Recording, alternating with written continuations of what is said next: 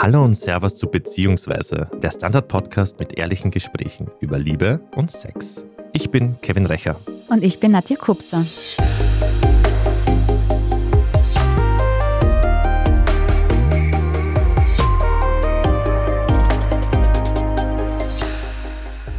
Florian und seine Frau Kathi führen eine gleichberechtigte Partnerschaft, was das konkret heißt. Er putzt genauso häufig wie sie und sie arbeitet genauso viel wie er. Das klingt vielleicht im ersten Moment für viele junge Paare als selbstverständlich, ist es aber dennoch nicht, zumindest in der Praxis. Vor fünf Monaten haben die beiden nämlich ein Baby bekommen, eine kleine Tochter, und der Florian ist in Karenz und sie teilen sich die Karenz sogar eins zu eins auf. Damit gehört Florian zu dem kleinen Mini 1% in Österreich von den Vätern, die in Karenz gehen.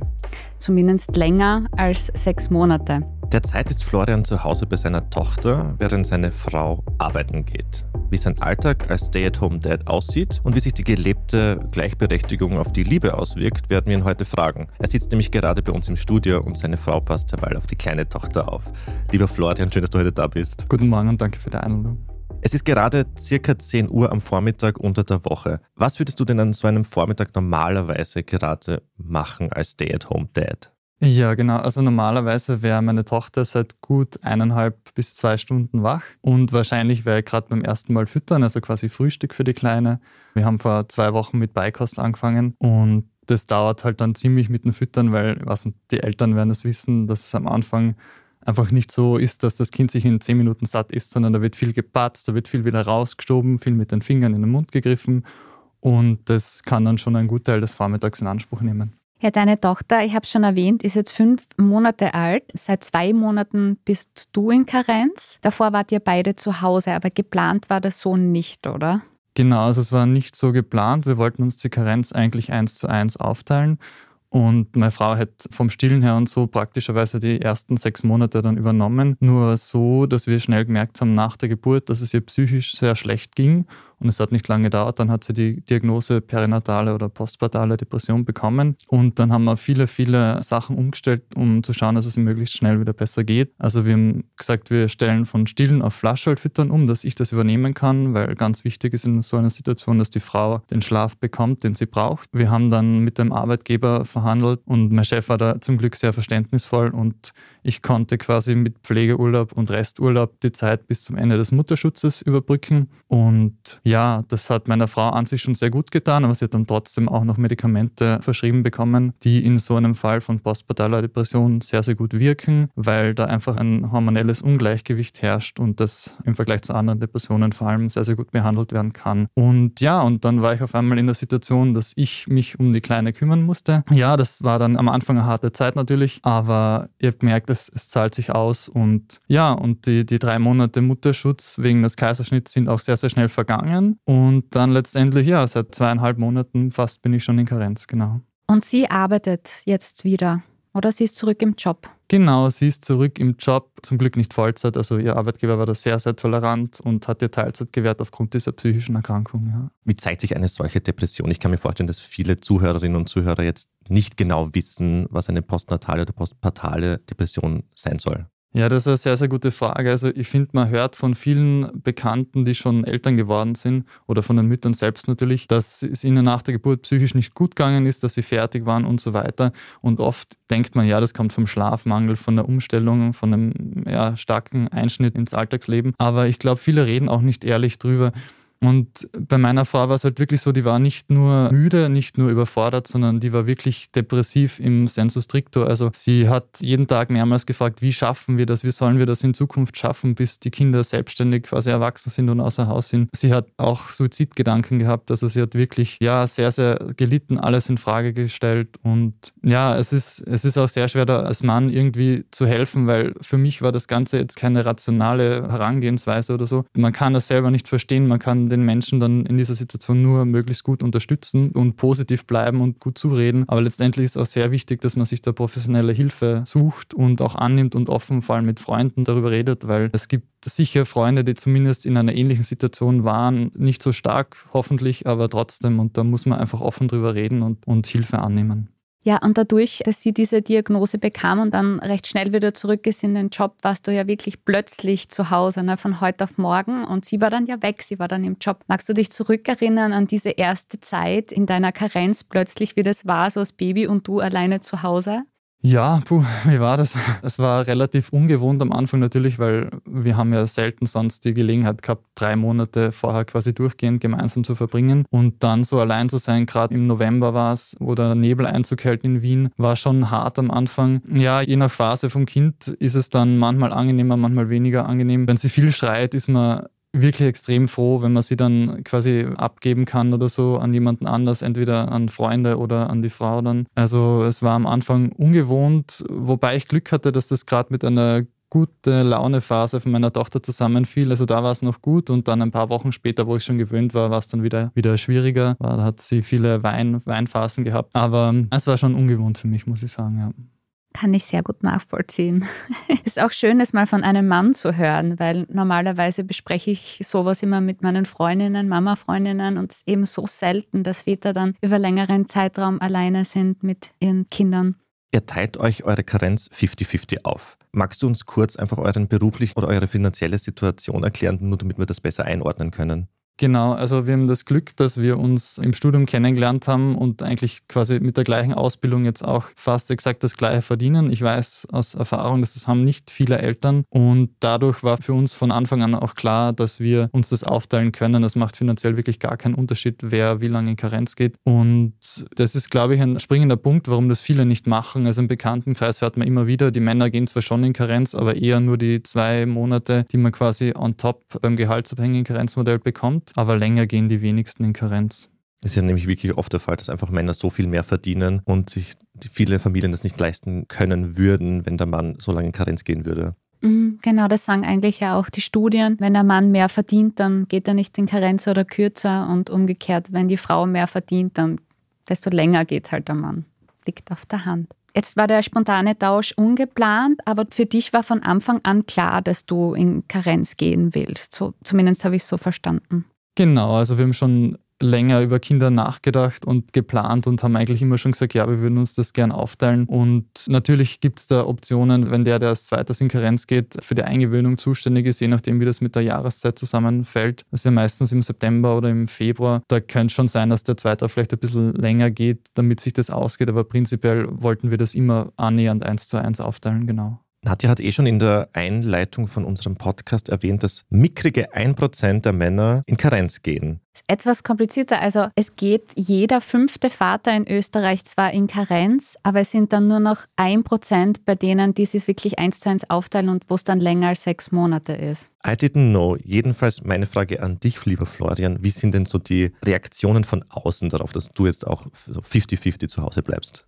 Ja, ganz, ganz unterschiedlich. Also viele haben es schon gewusst, dass wir so machen werden. Natürlich, wie es jetzt gekommen ist, hat ziemlich sicher keiner gewusst. Aber prinzipiell sehr, sehr positiv, vor allem von vielleicht Eltern, Verwandten oder recht konservativen Bekannten ist es so, dass die überrascht waren viele Männer sagen, ja, traust du dir das zu oder schaffst du alles, ist es eh kein Problem für dich. Von vielen gleichaltrigen Frauen kommt sehr, sehr viel Bewunderung. Ja, und also zum Glück haben wir so festgestellt, dass uns im Bekanntenkreis jetzt niemand belächelt hat. Also wir haben von Freunden gehört, dass da auch schon andere Reaktionen waren, wo es geheißen hat, ja, eigentlich sollte doch die Frau vor allem im ersten Jahr auf jeden Fall daheim sein und der Mann sollte arbeiten gehen. Ja, genau, das würde mich nämlich auch interessieren. Wie war das denn umgekehrt dann für deine Frau Kathi, die ja wieder zurück ist in den Job recht früh, also im Vergleich zu anderen?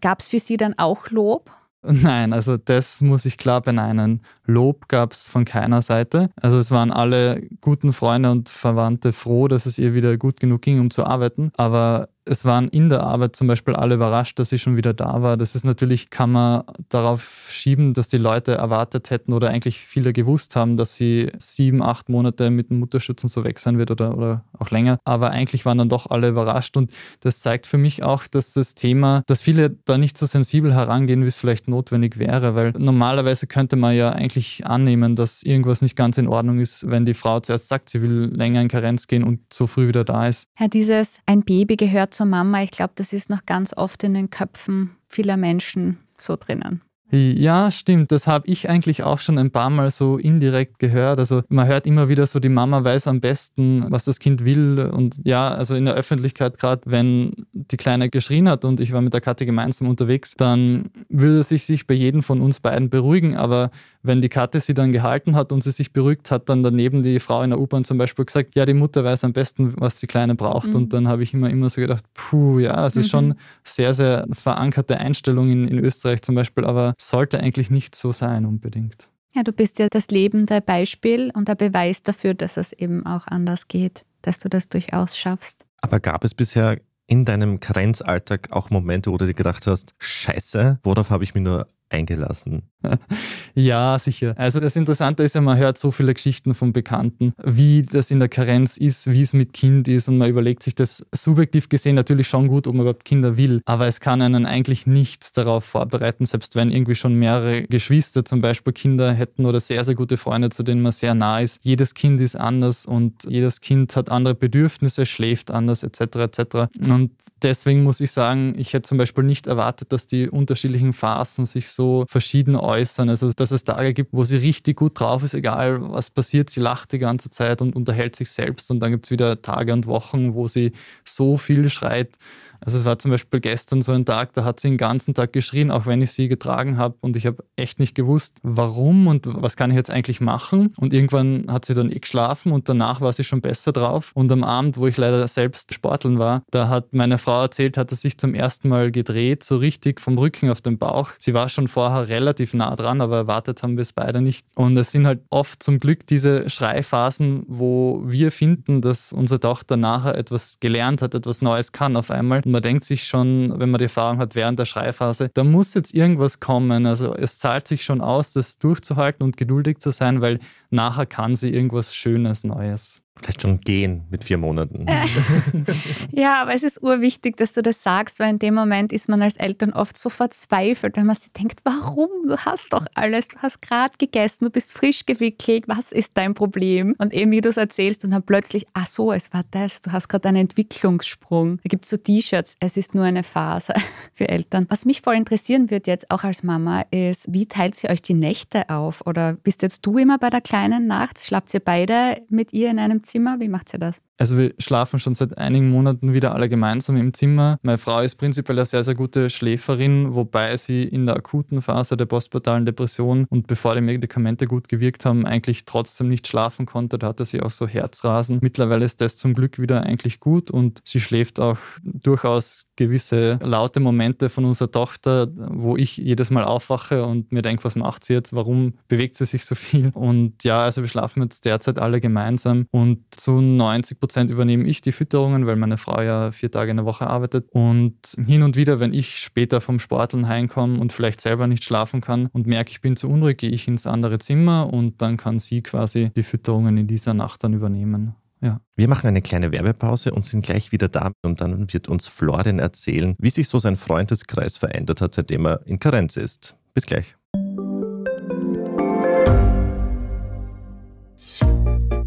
Was unternimmt Österreich eigentlich gegen den Klimawandel? Wie viel betrogen und bestochen wird im Profisport? Und wieso verdienen Frauen immer noch weniger Geld als Männer? Ich bin Margit Ehrenhöfer. Ich bin Tobias Holub.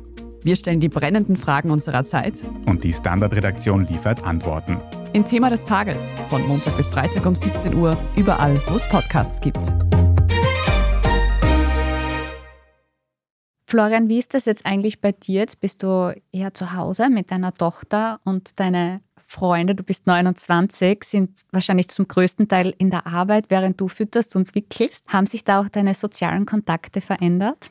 Ja, also prinzipiell vor allem untertags natürlich war ich es gewohnt, in einer größeren Firma zu arbeiten und dauernd Dutzende Leute um mich zu haben. Und das geht mir schon ein bisschen ab. Also die Tage oder die Vormittage zumindest können sehr, sehr lang sein mit kleinem Kind daheim, wenn sie schreit oder wenn man sie die ganze Zeit bespaßen muss quasi. Es ist so, dass in unserem Bekanntenkreis, vor allem von wo ich lange mit den männlichen Teilen des Paars befreundet war, dass die alle noch keine Kinder haben eigentlich. Zusätzlich kommt dazu, dass in unserer Branche eigentlich 70 Prozent Prozent circa der Studentinnen weiblich sind. Das heißt, wir haben im Freundeskreis generell auch mehr Frauen als Männer, muss man eigentlich sagen. Und auch unter den Arbeitskolleginnen sind mehr Frauen. Und meine Frau, die Kathi, hat schon vor ein, zwei Jahren quasi begonnen, mit Arbeitskolleginnen und anderen Bekannten zu Netzwerken, die jetzt Kinder bekommen haben oder auch schwanger waren und quasi Kontakte aufgebaut. Und das war halt für mich nicht so leicht möglich, weil ich habe schon ein, zwei Freunde, die Kinder haben, aber die sind dafür schon wieder älter.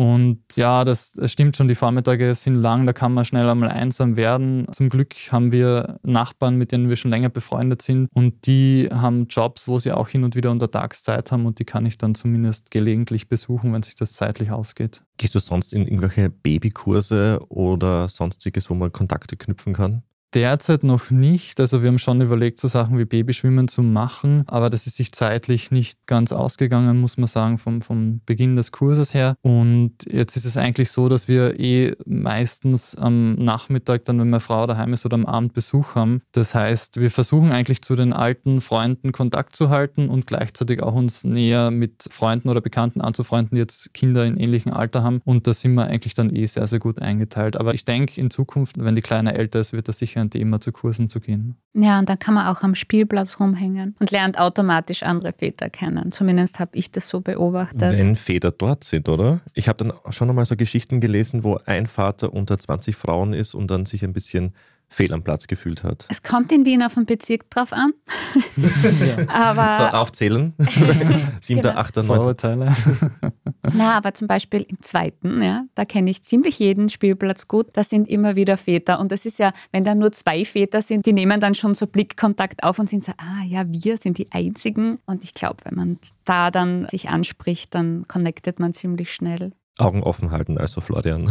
ja, ich denke, das wird im Sommer leichter, wenn die Kleine auch mehr kann. Das wird sich dann auf jeden Fall ergeben, ja. Vielleicht braucht es eine Dating-Plattform für Väter in Karenz. Vielleicht gibt es sowas schon, müssten wir ja. mal nachschauen. Das wäre eigentlich echt eine gute Idee. Also an alle da draußen, bitte macht so eine App. Du hast uns ja eigentlich eine Mail geschrieben, wo du dich selbst als Gesprächspartner vorgeschlagen hast. Unter anderem hast du dort erzählt, dass du und deine Frau absolut gleichberechtigt im Alltag lebt. Wie äußert sich denn diese Gleichberechtigung bei euch? Ja, also man muss dazu sagen, es war nicht immer so. Ich komme aus einer traditionell geprägten Familie, wo halt die Mama den Haushalt geschupft hat und eher mehr einkaufen war und der Papa vielleicht minimal geholfen hat, aber er war halt Vollzeit arbeiten und die Mama nicht immer. Und ich war selber dann so, dass ich als Student nicht wirklich kochen konnte und das mir so langsam selbst beigebracht habe und dann das Glück hatte, schon nach nicht einmal einem Studienjahr die Kathi kennenzulernen und die hat mich da sehr schnell auf Vordermann gebracht, muss ich sagen. Und ich war sehr, sehr froh drüber, weil mich hat das eigentlich immer selbst genervt, dass ich nicht gut putzen konnte oder nicht gut kochen konnte, weil man isst ja selber gern gutes Essen und es schmeckt halt schon besser, wenn man es selber kocht, finde ich oft. Und ja, das hat sich dann immer mehr entwickelt. Sie hat mich quasi in diese Richtung sehr, sehr gedrillt und ich war auch sehr, sehr lernbegierig, würde ich sagen. Und nach ein paar Jahren hat sich das eigentlich super eingependelt und wir haben dann an verschiedenen Orten, in verschiedenen Wohnungen gelebt und das Ganze hat sich immer mehr in diese Richtung entwickelt und ja, jetzt funktioniert das ganze Werkel schon seit Jahren gut. Also es ist nicht so, dass immer wir irgendwie einen Plan haben, wer wann was macht, aber wir reden öfter drüber, passt das, wenn ich dann und dann das mache und das geht sich so aus, dass wir beide sehr, sehr glücklich damit sind. Du hast ja deine Eltern erwähnt. Wie viel Unterstützung bekommt ihr von euren Eltern eigentlich so im Alltag? Ja, also im Alltag, meine Eltern sind in Kärnten, aber mit denen kann ich immer gut am Telefon sprechen. Das hilft oft, wenn man da in der Früh so mit der Kleinen quasi Zeit vertreiben will oder sie beruhigt sich dann oft, wenn sie auch andere Stimmen hört und unserem Gespräch zuhören kann. Und hin und wieder besuchen wir sie in Kärnten oder sie uns in Wien und bei den Eltern von Kathi, die kommen regelmäßiger, weil die in Wien sind und gerade am Anfang haben sie uns sehr geholfen. Also vor allem in den ersten Tagen und Wochen danach hatte ich schon noch mehr das Bedürfnis rauszukommen. Ich meine, es war Sommer, es war herrliches Wetter. Das war cool, dass Kathi und ich dann auch Zeit für uns alleine hatten und einmal einen Spaziergang oder in der Sonne machen konnten oder schwimmen gehen konnten, Stand-up paddeln und sowas. Das war richtig cool. Und mittlerweile muss man sagen, kommen sie zu Besuch, um uns und die Mia zu sehen, die Kleine, aber es ist jetzt nicht mehr so, dass wir wirklich regelmäßig regelmäßiges Babysitten bräuchten oder wirklich wöchentlich ein, zweimal Zeit für uns, sondern wir sind eigentlich mit ein, zweimal im Monat Ausgang quasi zufrieden. Ja. Aber ich glaube, das kommt noch, wenn sie älter sind, nehme ich jetzt an, Nadja, oder? Ja, schon. Also bei mir kam es schon früher. Ich finde, wenn du das jetzt so sagst, es klingt sehr, sehr bescheiden. Uns reicht ein, zwei Mal im Monat ausgehen. Aber ihr habt doch bestimmt auch Hobbys und so Me-Time, nehme ich an. Ja, sicher. Also meine Frau war länger verletzt, beziehungsweise nach der Schwangerschaft war sowieso ein paar Monate Pause, aber jetzt hat sie wieder angefangen, Beachvolleyball zu spielen und das machen wir eigentlich gemeinsam einmal in der Woche. Und da sind wir schon froh, wenn dann auch die Schwester von Kathi, vor allem die gleich neben uns wohnt, immer wieder einspringen kann und auf die Mia aufpasst. Und ja, insgesamt ich glaube, dass es wirklich noch mehr werden wird. Jetzt ist sie gerade mal fünf Monate und sie krabbelt noch nicht herum und läuft nicht davon. Man muss nicht die ganze Zeit auf Achse ihr nachlaufen. Ich glaube, das wird dann mehr. Voll gut, dass ihr Sport macht. Ja. Und euch diese Zeit nehmt. Also das gibt es tatsächlich nicht oft, dass Babyeltern Sport Mhm, machen, wirklich? weil es ist Schlafmangel und man ist erschöpft und immer ist irgendwas mit dem Kind und dann bleibt es wirklich häufig auf der Strecke. Ja, es kommt ganz darauf an. Also in unserem Freundeskreis haben sicher alle reduziert. Ich habe selber wahnsinnig viel reduziert, aber mir ist wichtig, dass ich zweimal in der Woche Beachvolleyball spielen kann und noch die Workouts kann ich zum Glück meistens daheim mit der Kleinen machen, weil sobald irgendwas mit Bewegung zu tun hat, ist sie zufrieden und schaut mir zu. Andere Sachen wie Sprachenlernen gehen leider nicht wirklich, bin ich jetzt in den letzten Tagen draufgekommen. Aber ja, also reduzieren müssen alle, das ist klar. Man hat nicht mehr so die körperliche Energie wie vorher. Gleichzeitig braucht man es oft, glaube ich, um sich gerade geistig zu erholen. Ja, weil diesen Ausgleich, den erreichst du nicht durch einfach nur in der Ruhe herumsitzen oder so. Da braucht es irgendwas Körperliches dazu, finde ich. Du hast ja erwähnt, dass deine Frau sehr emanzipiert ist. Gab es da auch Konfliktpunkte in eurer Beziehung? Naja, es hat eher damit zu tun, dass wir beide recht dominante Charakter sind und gerade in den Anfangsjahren der Beziehung oft aneinander geraten sind wegen verschiedensten Themen, was aber gut war, weil wir uns schon früh in der Beziehung alles ausreden konnten und seit fünf Jahren, würde ich sagen, grob keinen nennenswerten Streit mehr hatten, wo es um was Wesentliches gegangen ist, immer nur Kleinigkeiten. Und ja, gerade am Anfang haben wir viel gestritten, sind viel aneinander geraten, jetzt nicht unbedingt, weil sie emanzipiert ist im Sinn von, dass sie wollte, dass ich auch was im Haushalt übernehme, sondern einfach, ja, weil wir beide starke Charaktere sind, die auch sagen, was wir wollen. Wie lange seid ihr jetzt insgesamt zusammen? Es werden jetzt elf Jahre im Mai circa, ja. Wow. Wie alt ist Kathi eigentlich? Die ist ein paar Monate älter als ich. Ja, Ihr habt wirklich alles gleich, oder? Beruf, Alter, teilt euch alles gleich auf. ja das hat sich so ergeben, ja. Du hast auch deine Freunde erwähnt. Du meintest ja, die machen auch Sport. Aber gibt es denn viele Paare in eurem Freundeskreis, die auch wirklich so gleichberechtigt leben wie ihr? Also es gibt sehr, sehr viele, die das auch sehr erfolgreich versuchen. Da kommt es immer darauf an, viele haben andere Jobs, da geht das nicht ganz gleichberechtigt, da wird es immer gewisse Ungleichgewichte geben. Dann gibt es viele Freunde, wo die Männer sehr, sehr, sehr sportlich sind, das viel Zeit dadurch in Anspruch gibt und ich glaube, dadurch macht die Frau dann meistens ein bisschen mehr im Haushalt. Also solange es für die gut funktioniert und beide zufrieden sind, würde ich sagen, die sind trotzdem sehr, sehr gut gleichberechtigt. Ja, es gibt natürlich auch Paare mit eher konservativen Familien, Familienbildern, Beziehungsbildern, aber die sind eigentlich in der Minderheit und darüber bin ich auch sehr froh. Hm. Aber würdest du diese Gleichberechtigung jetzt den Paaren empfehlen, so aus deiner Warte heraus, vor allem auch so was diesen partnerschaftlichen Aspekt betrifft? Ja, würde ich schon. Also es macht keinen Sinn, wenn das niemand in der Beziehung will, weil wir haben schon ein paar Bekannte, wo eigentlich beide sehr damit zufrieden sind, dass die Frau die Haushaltsrolle hat und der Mann halt dann das Geld verdient oder andere Sachen macht. Aber prinzipiell würde ich sagen, es ist sehr, sehr wichtig, dass wir Männer mehr in Richtung Kochen und Haushalt machen, putzen etc., weil nur so hat die Frau überhaupt die Freiheit, arbeiten zu gehen, zu machen, was ihr gefällt. Und ja, gerade in Österreich war das Land lange sehr, sehr konservativ eingestellt, würde ich sagen. Man merkt es teilweise immer noch. Ja, ich habe zum Beispiel auch den Nachnamen meiner Frau beim Heiraten angenommen, was sehr, sehr viel überrascht hat. Wir haben zwar ein, zwei Arbeitskollegen, die das auch gemacht haben, aber es gibt es immer noch sehr, sehr selten. Und gerade im Bekanntenkreis, da waren wirklich viele überrascht, dass wir das so gemacht haben und haben selber gesagt, na, also wir können uns das nicht vorstellen. Und das haben sowohl die Frauen als auch die Männer gesagt. Und das war für mich wieder so ein Schock, dass die Leute da gar nicht drüber nachdenken jetzt in dem Sinne. Ja, und bei euch geht es jetzt ja auch, wenn Mia ein Jahr ist und vielleicht in Fremdbetreuung kommt, weiter mit der Gleichberechtigung. Du hast dich nämlich dazu entschieden, auch in Elternteilzeit zu gehen. Warum? Ja, weil ich einerseits natürlich viel Zeit mit dir verbringen möchte, möglichst viel, dass es sich finanziell noch irgendwie sinnvoll ausgeht. Und ich sehe auch nicht ein, warum jetzt einer von uns beiden irgendwie noch voll arbeiten sollte und der andere fast gar nichts. Das macht auch keinen Sinn aus verschiedensten Gründen. Ja, und ich finde, für eine Beziehung ist irgendwie wichtig, dass beide annähernd gleich viel arbeiten, weil dann hat man gleich viel Freizeit. Man versteht sich einfach besser, man ist irgendwie auf Augenhöhe. Was bräuchte es mehr in Österreich aus deiner Erfahrung heraus, dass mehr Männer, so wie du, in Karenz gehen oder beziehungsweise dieses 50-50-Modell wählen?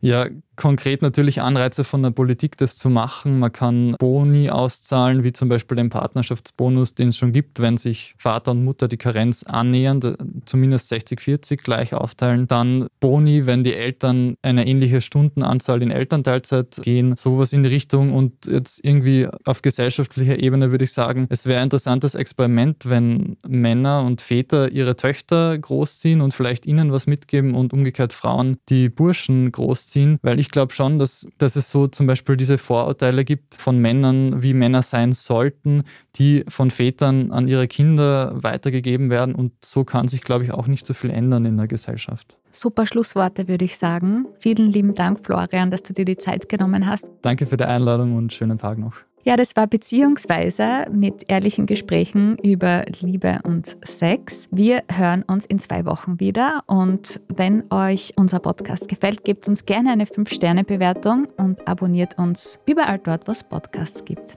Bis zum nächsten Mal. Bussi Tschüss. Baba.